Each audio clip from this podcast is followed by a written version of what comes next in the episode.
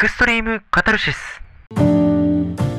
こちらの番組は1999年時代の変わり目に生まれた一人の男が感染症のパンデミックを機に過去を振り返り新たな生き方を模索するポッドキャストです。日頃抱えている負の感情や苦い思い出はそれを表出することで解消され安心感を得ることができると言われておりこれをカタルシス効果と呼びます。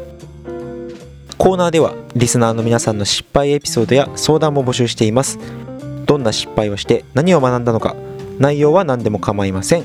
メールや専用フォームから送信してください。詳しくは番組の概要欄をご覧ください。Twitter もやってます。番組ハッシュタグは EC99 です。エクストリームカタルシスの頭文字 EC に数字の99をつけてツイートしてください。